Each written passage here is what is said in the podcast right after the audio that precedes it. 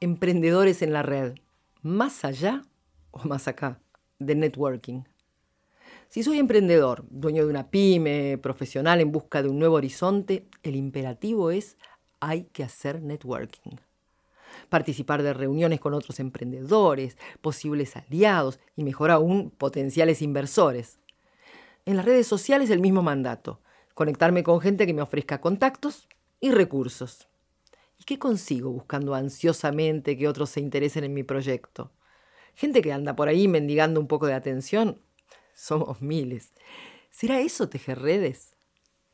Quizá haya que cambiar la perspectiva y recordar que tanto en lo real como en lo virtual, en las redes humanas gana quien más aporta y no quien más se lleva. Preguntarnos qué tengo para dar en vez de qué puedo conseguir o pedir. Algunos expertos en dinámica de redes humanas afirman que se necesitan ocho interacciones con alguien para estar en condiciones de pedirle algo. ¿Y cuántas interacciones harán falta para brindar algo al otro? Apenas una. Seamos generosos y pensemos que somos más amigables. Quizá con cuatro interacciones alcance. Aún así, ofrecer algo será cuatro veces más potente que pedirlo. ¿Qué podemos tener para ofrecer? Conocimientos, ideas, conexiones, contactos, todo aquello que al otro le pueda sumar. Eso es generosidad y buena onda, sin duda, pero también es comprender que en el mundo de las redes, cuanto más aporto, más visibilidad y prestigio adquiero y más cerca estoy de ser un referente, ese a quien otros quieren acercarse para socializar, trabajar, emprender, consultar. Además, cuando intentamos encontrar algo o alguien, estamos tan enfocados en eso que nuestra visión se estrecha. Abrir la mirada en red multiplica la conectividad y encontramos más respuestas, a veces alejadas del foco de la búsqueda. Ir en pos de un objetivo es como salir de pesca con un arpón.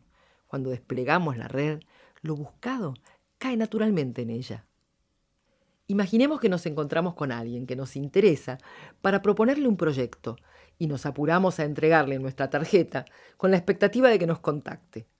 Si en vez de entregarle un trozo de cartulina que irá a parar a una pila de elementos idénticos, y en su lugar generamos en esa persona un campo de interés, intercambiando ideas y buscando afinidades, lograremos que nos tenga flotando en su red durante los próximos días.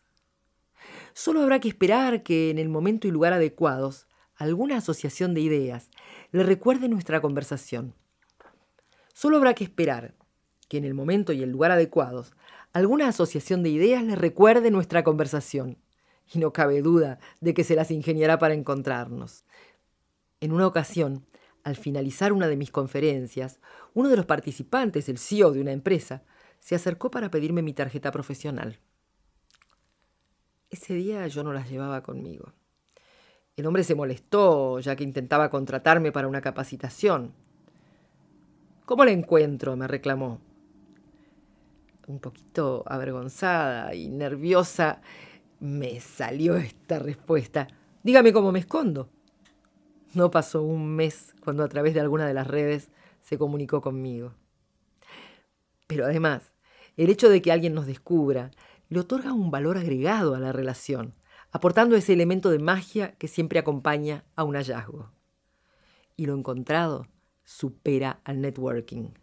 Esa estrategia de establecer contactos intencionales dirigidos a obtener resultados concretos de nada sirve si no tengo una mente conectiva y una vocación colaborativa habrá que practicar este nuevo estilo que se abre a la oportunidad, más allá del tráfico de influencias y de contactos por conveniencia, pero que se nutre de afinidades, coincidencias inesperadas, complicidades emocionales y valores compartidos.